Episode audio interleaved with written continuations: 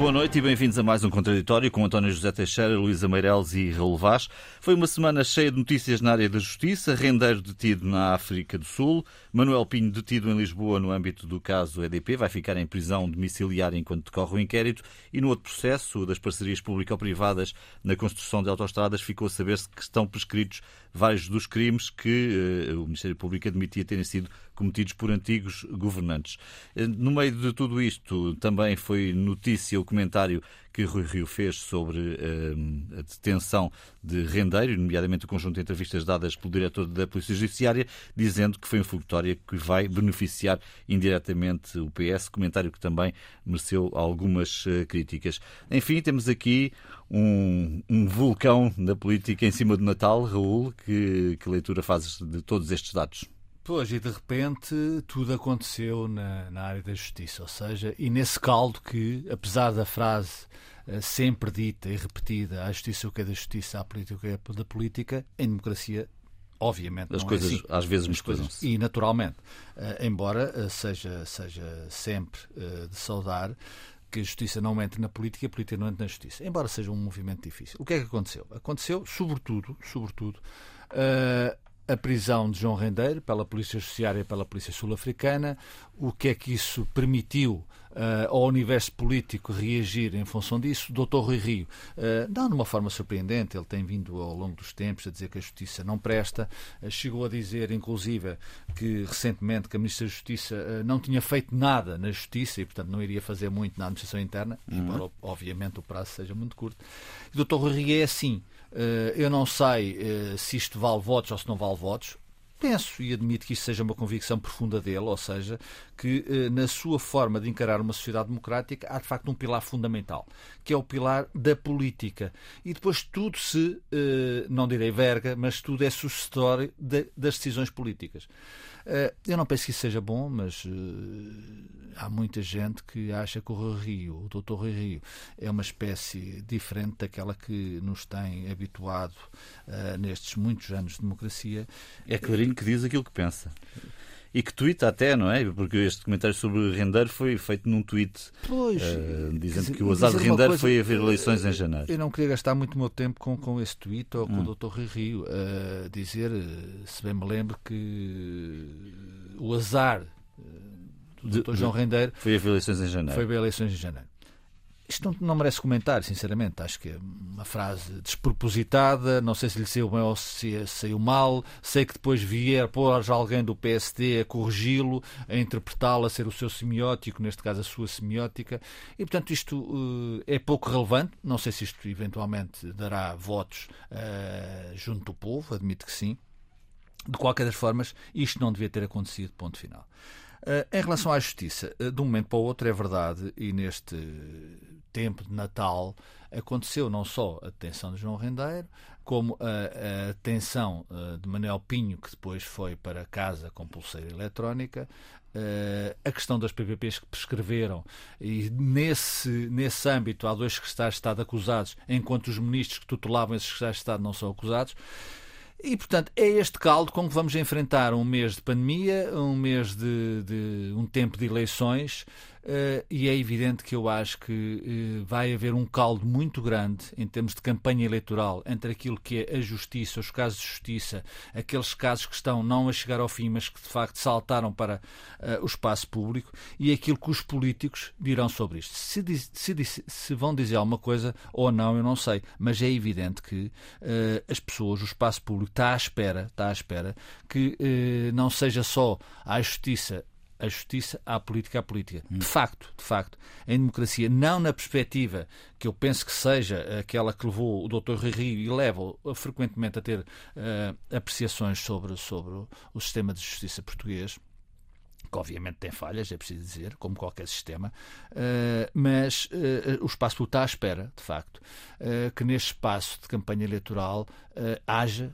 debate sobre esta matéria é bom ou é mau. Eu acho que em democracia é preciso ter noção de que uh, o sistema da justiça, a sua relação com o outro, o outro, os outros patamares de decisão uh, é muito importante. É muito importante.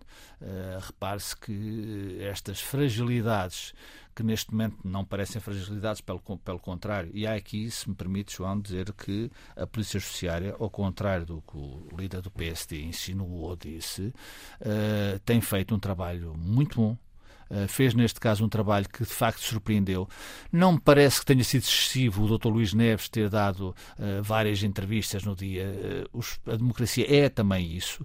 Havia uh, uma relação que existe ainda de muita desconfiança da opinião pública com, com a justiça. Ela permanece, obviamente. Há aquele, aquele, aquela visão de que há uma justiça para ricos e há uma justiça para pobres o que também não é propriamente uma em verdade, mas uh, é preciso saudar o papel da Polícia Judiciária, uh, do sistema judicial português, que obviamente tinha deixado fugir o Dr. João Rendeiro.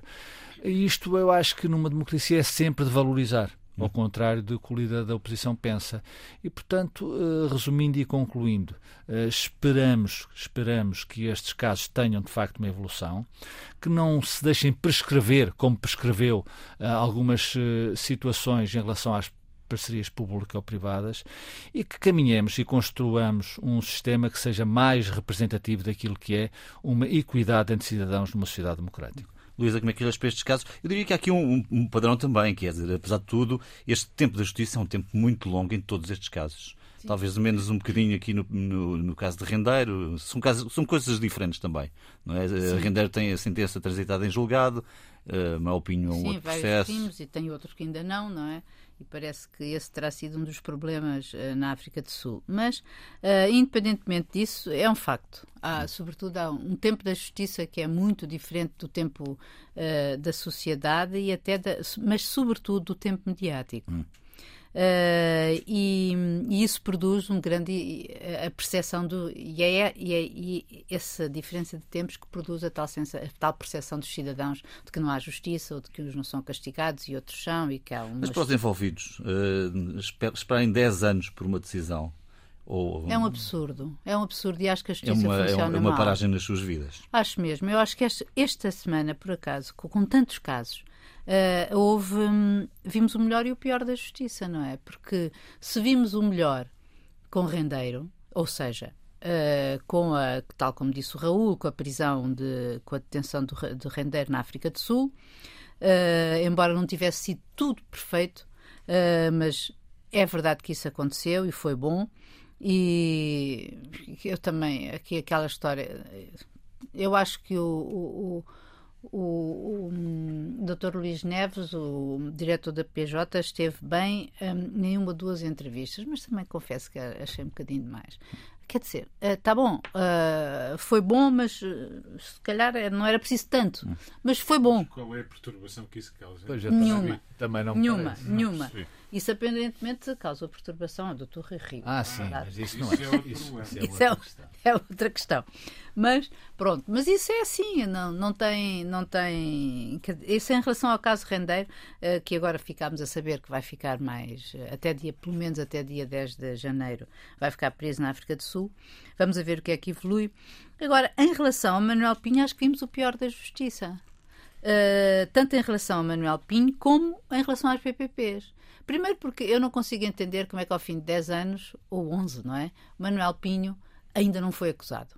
E foi, quando era, foi chamado para um interrogatório, uhum. uh, antes de começar o interrogatório foi logo detido. Uh, supostamente porque não tinha documentos com ele, foi o que eu li. Uh, e não sei mais nada do que isso.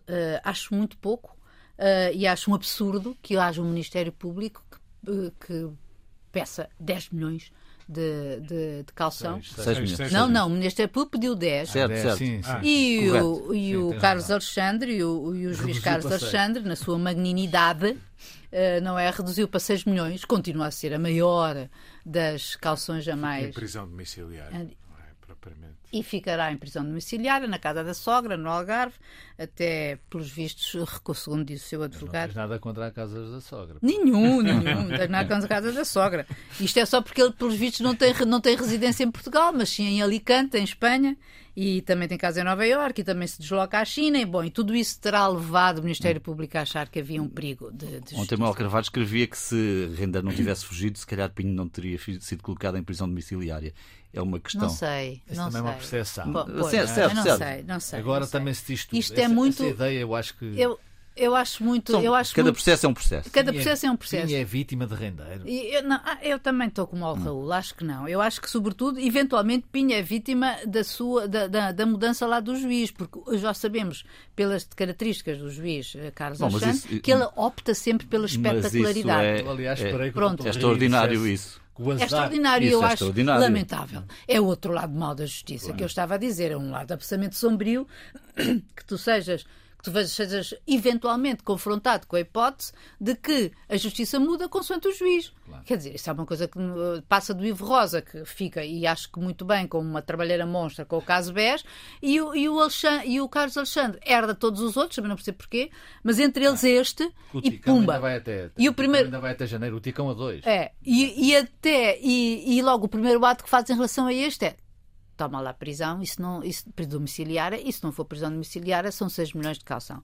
Não estou, não, uh, acho que não, não é bonito. Uh, depois, Ainda tens os casos das, das, PPPs, como tu referiste. Quer dizer, uh, um, os ministros são ilibados, são ilibados porque, ou quer dizer, são, prescreveram os seus eventuais e alegados crimes e, convenhamos, 10 anos para também outra vez, ou 5 anos, porque este processo remonta a 2010, eles teriam que ser acusados até 2015. Então, 5 anos não bastava para encontrarem indícios. E depois, ao fim de 10 anos, dizem que eles foram ilibados porque os crimes prescreveram. Então, os mas, de Estado são são... E os, exatamente, e os secretários de Estado são, quer dizer, mas a Justiça também tem sempre falta de meios ou lança a tal suspeita de que ah, é porque nós não temos falta de meios, não conseguimos investigar isto é tudo muito complexo. E é. Hum. Uh, e não conseguimos. Eu não. Uh, esta Justiça assim, tão tardia, e, essa justiça, e esses tempos da justiça vão cruzar com a política, porque há a claro. questão dos meios, há a questão da organização do próprio sistema Sim, de justiça. Sim, mas deixa-me ainda falar de um outro caso da justiça que eu achei absolutamente vergonhoso, horrível, que foi aquele caso que nós sabemos ontem da GNR, não é? Que, de, de Odmira, sim, em que sete uh, elementos da GNR, das forças da Guarda uhum. Nacional Republicana, uh, acusados de crimes de sequestro, ofensa à integridade física, abuso, abuso, abuso de poder, uh, gás-pimenta na língua de um desgraçado, de, de, um, de um. De um imigrante. De um imigrante dos mais frágeis dos frágeis, e depois o Ministério Público sublinha na acusação uma coisa que eu achei realmente incrível, que é todos agiram com satisfação e desprezo pela vítima. Bem, vamos ver agora o que é que lhes acontece. Na GNR 2 terão suspenso ou, ou, não. Mas eu acho que isto cruza com a política, sim. Já vimos que cruzou com o, o, o, o Dr. Rui Rio, que se, tu dizes sim, ele, eu também acho que ele diz o que pensa, mas às vezes não pensa no que escreve e, e, e dá e dá e dá sim e dá e dá um grande impulso às coisas dizer aquilo porque ele acha que aquilo lhe claro é que quis dizer claro que quis dizer e aquilo é tão complicado assim porque ele fala de eu só, é a velha eu só estava a esperar que o Dr. Rui dissesse que o azar de Manel Pinho foi o Doutor Rendeiro, a prisão do Doutor Rendeiro. Mas Rendeiro, não, já, já mas Rendeiro rima com janeiro e Pinho já não rimava. António. Bom, é, há muitas questões que aqui se cruzam e não são todas iguais e os casos não são todos iguais. Mas estamos aqui a pôr também é, coisas que são da administração certo. interna, não é? É, há muitos casos aqui, sim, mas também que têm a ver com justiça. Claro, Mesmo claro, este, a administração claro. interna, também tem a ver com justiça. Eh, se quisermos começar por aí, para. Um, ehm, estes casos começam em Odmira em 2018.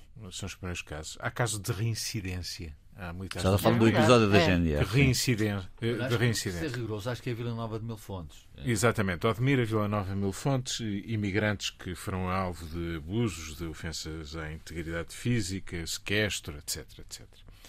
Isto começou em 2018. Isto é algo que está a ser investigado pela IGAI há algum tempo. Isto é, eh, envolve já suspensões de militares, reincidência de militares. Eh, o Ministério Público avisado quer dizer, já é, é tempo demais. Uh, isto não faz sentido, isto é absurdo.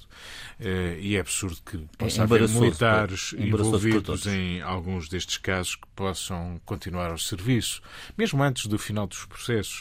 Uh, é absurda a falta de cuidado, de prevenção, de, de, de, de, ação quando se toma conhecimento de situações tão flagrantes como estas. Isto não deixa margem para dúvidas a ninguém, até foi filmado. Enfim, é, é, é algo. É revoltante. É revoltante que o Estado se comporte assim de forma, de forma eh, tão, tão nem é arbitrária, é muito mais do que isso, é agressiva, é, é, é, é repressiva, sem motivo, é, é, é ódio racial é perpetrado pelo Estado. Isso não se podemos misturar o caso Render ou o caso Não, não, não, não. Eu estou de Vila Nova de Mil não, não. Eu, eu, disse que todos os casos eram diferentes, sim, sim. e portanto este também é diferente. O padrão que, que isto tem é, e em comum, é o tempo que demoramos para o tempo da justiça. E sobretudo em casos que não é um problema de recursos. Este caso não tem nada a ver com recursos. Uh, com recursos, estou a dizer, com instâncias que, que, depois demoram a pronunciar-se. Claro que está uma inspeção geral, claro que o Ministério Público também. A minha questão sobre isto é a instituição, o Estado tem que cortar cerce quando toma conhecimento de situações destas. Independentemente de daqui a dois anos finalmente haver uma sentença ou um julgamento em tribunal, etc. Estas pessoas não têm condições para continuar. Se até foram reincidentes, é absolutamente inacreditável que isso possa ter acontecido. E, portanto, é mais esse rigor que não existe. Os outros casos, cada um é um caso, obviamente. Eh, o caso do Rui Rio, muitas vezes, eh, deve ser interpretado na lógica das redes sociais. Ele disse numa entrevista à RTP, já depois do tweet, que eh, este tweet dele tinha dado muitos likes. Ele estava muito satisfeito com os likes que tinha recebido. Ou seja, ele sabe que este tipo de, de sentenças são, podem ser populares. Uhum. São, são coisas coisas que, que tocam nas feridas, porque as pessoas têm uma má impressão da justiça, que ela demora muito, que, que tem timings eh, talvez estranhos, que se calhar está tudo ligado a não sei quê, e uma conspiração, e aos governos, etc. Isso leva-nos longe, não é? E, e, o grande problema é que talvez seja popular o que ele fez, talvez rouba até algum espaço a algum parceiro mais à direita eh, que ele poderá ter no futuro, eh, poderá alargar o seu espaço de influência, mas também se calhar está a poucar algum do espaço que ele pretende ocupar mais responsável responsável, que se identifica mais com a defesa das, das instituições e que pensa assim: bom, mas diretor da PJ, ou, nos timings do Partido Socialista ou do governo, mas o diretor da PJ é um político, mas o diretor da PJ, se Rui Rio fosse primeiro-ministro, também estava ao serviço não, dos timings do governo. iria para a rua, não é? Bom, isso, eh, e, e, portanto, dizer isto, dizer, dizer isto a um homem que é um polícia de carreira, que tem uma carreira visível em muitos casos, uhum. que apenas apenas dê uma mostra de eficácia e de bom trabalho é algo que, além de injusto, é algo inadmissível. E, sobretudo, quando a fuga de João Rendeiro não se deve a nenhum erro da Polícia Judiciária. A fuga de João Rendeiro deve-se a uma inação da justiça que, depois de uma condenação, demora tempo até colocar na cadeia eh, alguém que já está condenado em última instância. E foi isso que aconteceu. Uhum. O que a PJ fez foi emendar a inação da justiça. E isso é algo que deve ser louvado. E depois há aqui algumas questões transversais cujos timings depois nunca são os bons. Que a gente disse, ah, vamos alterar a lei sobre as prescrições, mas vamos alterá-la em função de, de, das PPPs, das pessoas envolvidas, ou vai ser em geral? Qual é o timing certo? Normalmente o bom timing não é em cima de um processo que está certo. a ser muito falado. Claro. E, portanto, as prescrições, eh, eh, quando eh, dizem respeito a crimes graves, não devem ter apenas 15 anos. Eu acho que isso não faz sentido. Salta à vista que em crimes complexos, que envolvem muitas vezes cooperação internacional, que é difícil, em regra. Uh, estes crimes uh, graves não devem ter uma prescrição tão curta, sobretudo tendo em conta que com muita facilidade e probabilidade, sendo tão complexos e demorados, que podem, podem ficar impunes. E, portanto, a mim não me escandaliza, eu não defendo que a mão da justiça é para todo sempre, em qualquer altura, mas em crimes de especial gravidade, com penas eh, pesadas, como é, por exemplo, arrancamento de capitais, corrupção, etc., que as prescrições deviam ter, eh, Mais tempo. deviam ter uma margem Bom, temporal maior. Ter, mas não podes ter a vida das pessoas, eventualmente, mas mas eu, mas eu, mas eu já disse isso, que não deviam ser para sempre. Que não deviam ser para sempre, mas também não tem que ser 15 anos. Eh, aqui acho que devíamos alargar. Eh, esse é um ponto. 15 anos é um pedação de tempo. É um pedação de tempo, mas as PPPs andam há 11 anos a ser investigadas e deixaram gente que porventura poderia ter responsabilidades de fora. E isso não é justo porque cria uma má percepção em relação à ação da justiça. Hum. Que os mais poderosos, porque têm mais capacidade de recorrer e mais, mais capacidade de recurso. Exatamente, podem estender no tempo. Já aconteceu várias vezes, isto não é uma questão teórica. E é, isto já aconteceu. E podemos dizer, ah, mas a justiça tem que ser mais, mais célere. Também já percebemos que ela tem dificuldade em ser Seller, até porque não depende apenas dela, depende de outros sistemas de justiça internacionais. Depois há uma outra questão que tem sido, eh, ou melhor, duas questões que eu queria deixar. Uma é o recursos e a questão do cumprimento de penas. Uma coisa é um, um, um, recurso de uma primeira instância, outra coisa é um recurso de uma segunda instância. Mas quando já estamos na última instância que se recorre o Tribunal Constitucional, em regra, porque é que se está à espera do, do recurso do Tribunal Constitucional para alguém ingressar uh, no cumprimento da pena? Não faz sentido. Eu discordo que na primeira instância se vá para a cadeia imediatamente ao primeiro recurso, ou na segunda, ou muitas vezes na terceira, quando se vai para o Supremo, mas quando já se está no Tribunal Constitucional, porque é que eh, não há cumprimento de pena nessa altura? São direitos fundamentais, António. Não, eu, mas isso é a minha opinião. Eu estou a dizer, quando claro, já estamos, claro, claro. a questão não está hum. no direito fundamental que o Tribunal Constitucional possa vir a reconhecer e que vai obrigar o Estado a indemnizar alguém e a libertá-lo. Isso é, isso é outra questão. Estou a dizer é que anos depois, já com todas as condenações feitas na, na, no Tribunal da Relação, no Supremo Tribunal, ainda se espera por o Tribunal Constitucional, em regra, como expediente apenas dilatório e não por outro motivo qualquer, em regra. E, portanto, eu questiono se não devíamos ter em conta cumprimento de pena quando se trata do último recurso. Último ponto. Offshores. Estamos a falar, em muitos casos, na utilização de offshores.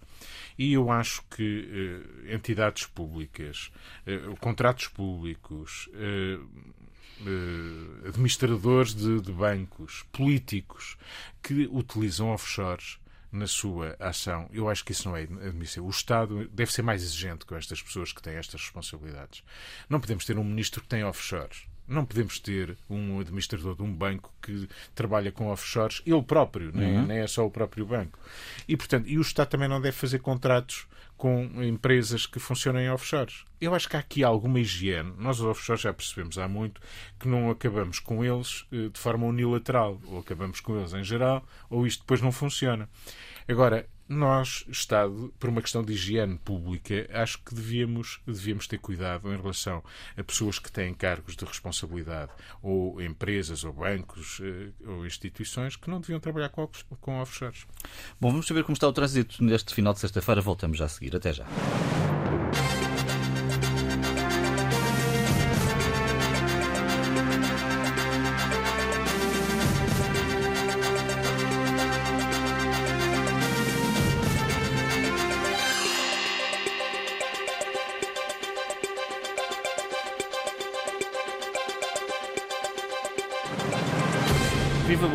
E bem-vindos à segunda parte deste contraditório que estará ausente nas próximas duas semanas, dias 24 e 31, devido às festas do Natal e do Ano Novo. Não vamos fazer balanço do ano, mas vale a pena, Raul, olharmos para a frente. Temos aqui uh, mês e meio bastante interessante, nomeadamente com as eleições que estão marcadas para 30 de janeiro. O que é que, olhando para a frente, uh, será interessante aqui trazer? Olhar para a frente começando por agora, ou seja, e de repente também, não tanto de repente como a atenção do Dr. João Rendeiro, mas de repente a pandemia voltou em força. Com o Omicron, o Primeiro-Ministro já disse que não é de excluir, e o Presidente da República também secundou uh, essa, essa interpretação, não é de excluir que depois de 9 de janeiro, depois daquela semana de recato, pode haver uh, medidas suplementares, e isto coincide rigorosamente com a campanha eleitoral, que neste tempo que vivemos já vai ser, eu diria, uh, reduzida em termos de uh, expressão pública, porque há o Natal, porque há a passagem de ano, e depois vem essa semana de recolhimento. É evidente que isto não impede nenhum protagonista político de expor as suas ideias, e hoje em dia, com as ferramentas que existem, nomeadamente nas redes sociais, isso é muito fácil de fazer, embora também às vezes seja perigoso, perigoso no sentido rigoroso do termo, mas vem aí uma campanha eleitoral que é de admitir que seja uh, estranha. Uh, aliás, os debates, o António saberá isso mais que nós, mas se calhar ainda não está em condições de, de o dizer publicamente, os debates estão a ser uh, devidamente negociados pelas estações. Vai haver muitos debates televisivos, porque há muitos candidatos. E radiofónicos. E radiofónicos, perdão. Uh, embora o, o, televisivo é mais quantitativo, eu não diria que é mais qualitativo, com todo o respeito pelo António. Depende sempre dos protagonistas. Depende sempre dos protagonistas. Claro. Os protagonistas políticos também, claro, bem claro. entendido. mas dito isto, é evidente vai ser uma campanha estranha e é uma campanha muito importante, muito importante.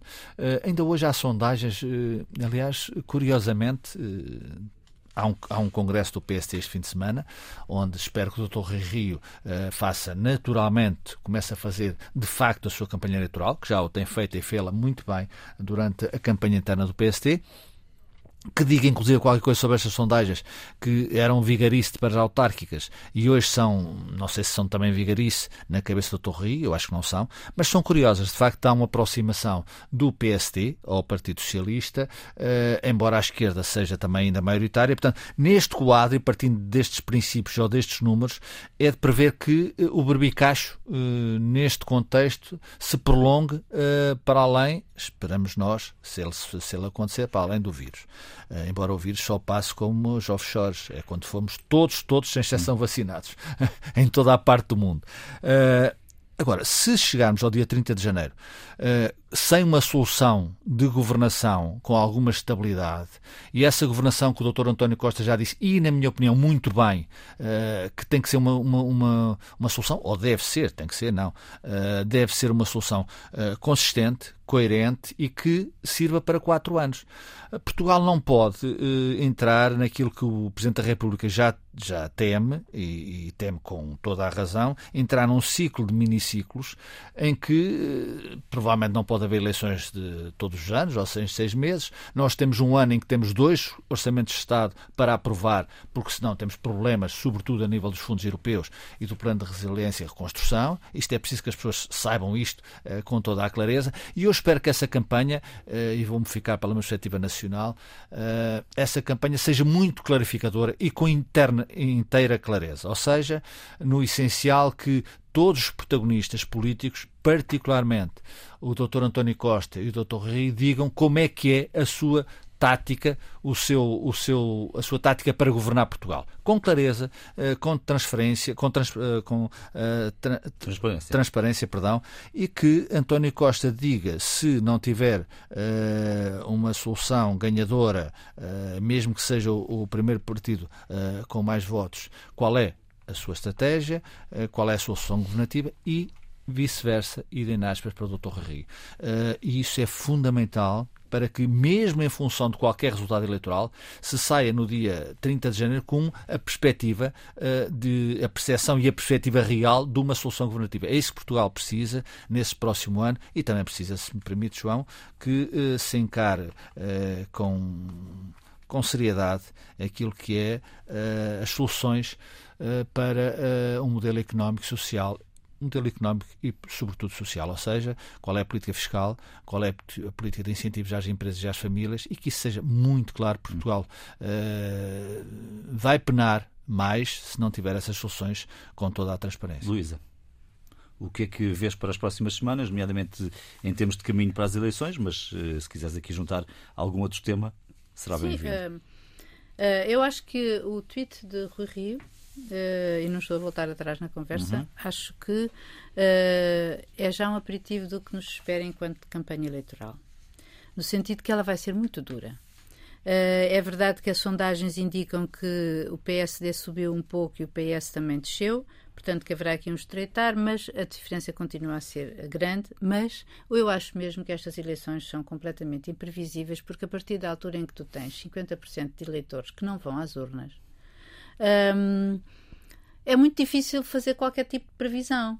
E quando tens um partido que muito, enfim, justamente, que é o PS, que diz que aposta pela estabilidade e, portanto, até uh, coloca vários ministros, uh, alguns deles com algum desgaste, uh, à frente nas suas listas, também está a provar isso mesmo, que, que, que, que, a aposta é da continuidade. Só que E Rui Rio tem exatamente o outro desafio contrário, não é? E nós já percebemos que ele vai usar todas as armas uh, ao seu dispor. Ao seu dispor, mesmo aquelas que raiam o populismo e que uh, porque a gente, porque nós já ouvimos em campanha e percebemos. Mas nós também temos aqui um conjunto de outros partidos mais pequenos que podem ter um, uma influência decisiva depois na. Pois claro, pois tu, tu no tens, apoio a quem ganhar. tens o resto da esquerda, o bloco esquerda PC e depois tens o resto da direita, digamos assim a Iniciativa Liberal, a CDS e Chega, continua a ser uma incógnita uhum. nas legislativas. Uh, vamos a ver o que é que acontece. Ou seja, eu acho que uh, em, em, termos deste, deste próximo janeiro, a campanha eleitoral em si, uh, a da estrada, vai de 16 a 28, vai ser dificílimo, porque ainda hoje de manhã a Ministra da Saúde disse que só na última semana de dezembro a Omicron será 80% prevalecente e embora, valha-nos Deus, seja menos um, perigosa, entre aspas, não é? Uh, é, é pelo menos uh, toca a todos, não é? Uh, e isto cria-nos grandes dificuldades, portanto, vai, obviamente que vai ser, vai ser, vai ser complicado. Agora, este ano, e, e, e ao colocarmos estas, estas interrogações sobre qual é o que o governo vai, que governo vai sair daqui, não é? acho que é completamente. Eu sou incapaz de fazer qualquer previsão. Uh, e acho que nesta altura do campeonato nem os próprios partidos uh, o vão fazer, vai depender muito da mobilização de cada um vai conseguir fazer. Se a direita consegue mais mobilização, como conseguiu em Lisboa, ou se a esquerda consegue mobilizar um eleitorado que aparentemente ficou cansado e ficou triste, digamos assim. Agora, uh, no meio disto tudo, nós temos. Um, temos, um, uma, temos um, um, uma perspectiva uh, no mundo que também não é muito simpática. O mundo está agitado uh, e tu, um, há bocado em conversa, falávamos das, da questão da, da Ucrânia e da Rússia. Eu, diga-se passagem, que acho que aquilo é um grande jogo de sombras. Eu não acredito, sinceramente, que, que Putin vai invadir a Ucrânia, uh, mas acho que aquilo é um jogo de forças muito grande enfim. mas acho que está tudo muito, muito incerto. E, e incerta está a vida económica internacional, não é? Com a, com, a, com a, decisão já americana de baixar, de aumentar os juros, a inflação já está quase a 5% em Portugal. António. Bom, semanas teremos. O, o, próximo, o próximo ano, o ano português, vai ser muito marcado, obviamente, pelas eleições e o que vem, o que seguirá uh, daí, que governabilidade é que podemos ter num ano decisivo, muito importante para todos, são todos muito importantes, mas este particularmente porque nós temos já eh, empenhados verdadeiramente os fundos europeus, que estão já encaminhados, e convém termos a noção, quem quer que seja que venha a governar depois do dia 30 de janeiro, o, o seu programa de ação no fundamental não vai ser muito diferente. Isto é, os projetos entregues e os compromissos assumidos por Portugal já vão vincular o próximo governo, seja socialista ou social-democrata. E, portanto, desse ponto de vista, a dúvida é que estabilidade, que governabilidade é que eh, oferecem PS e PSD nestas eleições e o que é que vai sair delas de diferente ou de estável. Enfim, temos pelo menos as promessas do lado do PSD e do PS de eh, enfim, garantirem um mínimo de governabilidade, quer venham a ganhar ou a perder. Eh, isso aparentemente deixa entender que a situação que virá aí enfim, pode ser melhor do que aquela que temos nesta altura ou que tivemos uh, até à crise política, até ao chumbo do orçamento. No mas sentido de haver uma sustentação de um governo. Uma sustentação de um nesse, governo, portanto, quer sentido. Rui Rio, quer António Costa deixaram entender que, enfim, uh, poderão, contribuir, entender, poderão contribuir para, uh, para um governo que tenha o mínimo de condições, em dois orçamentos, vamos ver. Eh, nós eh, teremos no próximo ano que aprovar dois orçamentos, precisamente. Um orçamento que ainda não se fez para 2022 e o orçamento de 2023, e eles são fundamentais. Portanto, o país aguarda com expectativa algum sentido de responsabilidade, desde logo a partir da próxima campanha eleitoral. Convém não destruir já agora tudo pelo caminho, convencidos que depois reconstroem tudo muito facilmente, nomeadamente as instituições. Depois, a pandemia é incógnita que sabemos, vamos ver se conseguimos conviver com ela de uma forma eh, mais eh, controlada e mais fácil. Eh, as grandes ameaças, eu acho que são ameaças internacionais que se calhar não estão na nossa mão resolver, pelo menos naquilo que é mais importante. As ameaças são a inflação, as ameaças são o preço da energia, o preço das matérias-primas, as cadeias da distribuição que são complexas e se desregularam muito e isso está, está a ser um quebra-cabeças eh, para, para todos os países do mundo. E depois, em termos europeus, para não alongar mais, eh, vem aí a nova Alemanha, com, com uma nova gerência, digamos assim. Vamos ver como é que ela vai funcionar em termos de opções internas que que obviamente são relevantes para eh, os países que se relacionam com a Alemanha.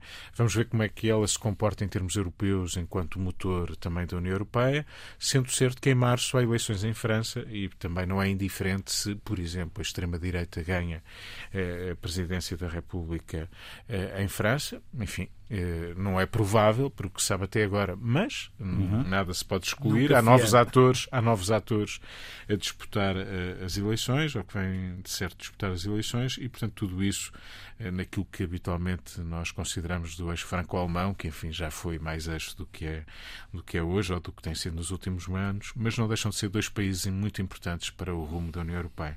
E portanto é nestas, acho que é nestas, é nestas águas que navegaremos. Exatamente. Bom, o que fica por dizer esta semana, Raul? Ah, não, fica por dizer que, eh, indo nesta lógica do que temos falado agora neste programa, de que a situação uh, económica e financeira do mundo, e obviamente Portugal faz parte desse mundo, é muito complexa. O BCE ontem, quinta-feira, resolveu manter inalteradas as taxas de juros contra aquilo que já aconteceu com a Fed americana e com o Banco de Inglaterra, uh, dizendo a Sr. Lagarde, uma decisão que provavelmente é mais política que, que, que económica ou financeira, uh, que uh, esta subida da inflação é temporária, que está tudo muito alavancada pelo custo, pelo aumento do custo do petróleo, do gás e da eletricidade, e portanto que não há que ter medo e ter fé de que isto passe. Mas também disse que poderia acontecer. Claro. Bom, quer dizer, e, é... não poderia deixar de dizer porque agora é não sei se está a empurrar, não sei se o BCE está a empurrar com a barriga, não sei. Mas se estiver, é evidente a castanha vai nos rebentar, eh, todos europeus eh, e todos, eh, e portugueses também, com certeza, nas mãos. Isso será muito, muito, muito mau. Mas, de qualquer forma, dá aqui uma folga para a campanha eleitoral, porque há campanha eleitoral, e, portanto, as pessoas, os políticos vão estar mais, sobretudo quem está no governo, mais tranquilo em relação a esse dado que é fundamental e decisivo para os próximos anos em Portugal. Depois, tenho que dizer que fiquei muito contente até porque o conheço pessoalmente, com o Prêmio Pessoa Tiago Pitecunha. Acho que uhum. é uh, legítimo e, e, é um homem de profundas, profundas convicções, estando nós pontualmente de acordo ou desacordo com, com elas. E depois, uma nota final, João, é desejar aos nossos fidelíssimos ouvintes um bom Natal, que tenham cuidado com o vírus que anda por aí e um ano que seja melhor, melhor do que aquele que passou. Luísa, o que fica por dizer? Olha, a que fica por dizer em relação à conversa de há bocado é porque estava a ver aqui um tweet, vejam lá. Uh, os tweets são terríveis. Um, Estás do... sempre nas redes. Estou sempre nas redes, estou sempre a ver. Uh, do Pedro Magalhães, que para testar efetivamente o que é uh, a imprevisibilidade destas eleições, ele sublinha que na sondagem da Intercampos, que hoje é publicada, em o, a percentagem de inquiridos que se dizem indecisos passou de 2,2 em novembro para 17,1 em dezembro. Mas o 2,2 era completamente irrealista. Isso é Bom, como as pessoas sei, que. Eu só estou a citar este dado. As, pessoas, oh, oh, as, oh. as, sondagens dizem sempre que a esmagadora maioria das pessoas vai votar, mas nunca, isso nunca Sim, é verdade. Sim, claro que não, mas eu acho que o problema das sondagens também tem a ver com o problema da recolha. Avancemos, Luísa. Mas não, independentemente não é a recolha, disso. É que as pessoas dizem isso. Não é a recolha. As pessoas não assumem que não vão votar, não é a recolha. Às vezes. As pessoas não assumem que não vão votar. É, é na recolha quem entrega, entrega uma resposta que não é verdadeira. Ou assumem que vão e não vão, não é? Exatamente. Mas o que eu queria também não deixar de lembrar era que, uh, e voltar a um tema que eu me lembro de já ter aqui falado, que é o Chile, que vai a eleições no dia no domingo, no próximo dia 19, Depois e que manhã, depois da manhã, e que, à semelhança do que acontece em toda a América Latina, está, uh, e segue, é, é, é, perigoso, porque nós costumamos olhar para a Europa e para este lado, mas na América Latina é importante também que olhemos, está completamente bipolarizada. A América Latina está bipolarizada, agravou-se a bipolarização nas eleições que houve este ano, no Peru, na Bolívia, no Equador, e agora vai haver este ano. Portanto, agora em, em em, no, no, no, domingo no Chile entre um candidato da extrema-direita uh, que tem, segundo as sondagens de ontem, uh, 48,5% das intenções de voto, que é o senhor José António Cast, e um candidato da esquerda dura, que é o Gabriel Boric, que tem 25,8%. Que, que tem 48,4%, desculpem. Ou seja, há, há, Pinochet não desapareceu no, no Chile. Sim, e só lembrar acho, que para o é ano que para o ano também vamos ter vamos ter hum, eleições no Brasil, onde vai haver Lula, Bolsonaro e até Sérgio Moro. Hum. Portanto, António, vai ser interessante. O que fica por dizer? Vou falar de uma efeméride. Na terça-feira passaram 20 anos da declaração de, do Alto Douro vinheteiro como património mundial. É um dos nossos orgulhos nacionais, o Val do Douro, esse val mágico que é um deslumbramento para a vista e que é também, de algum modo, um milagre onde se produzem dos melhores vinhos do mundo, vinho do Porto, vinhos de mesa. É, é de facto um património extraordinário, alvo de muitas ameaças por, pelas alterações climáticas, por, enfim, alguma tentação de eh, empreender eh, turismo pouco compatível com, com aquela paisagem.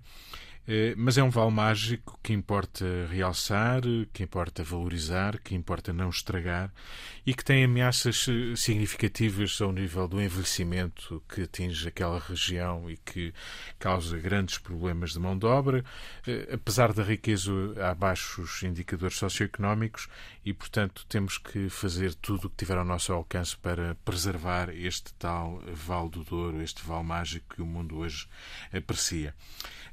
Termino só os parabéns a Tiago Pita e Cunha, obviamente não apenas por aquilo que fez eh, pelo mar e que tem continuado a fazer, mas também por a sua intervenção pública, que é mais larga que isso, e apenas com uma frase que eu gosto sempre de repetir, que é sejamos otimistas, deixemos o pessimismo para dias melhores. Muito bem irritante. Bom, fica também, claro, desejo de toda a equipa de boas festas para os ouvintes, para os uh, fidelíssimos, como o Raul disse, mas também para aqueles que não são fidelíssimos, para aqueles que são ocasionais, que vão, para todos, no fundo. Aparecer em 2022. Voltaremos no início de janeiro para uma nova emissão e teremos tanto para comentar. Fiquem bem, boas festas então para todos. Bom.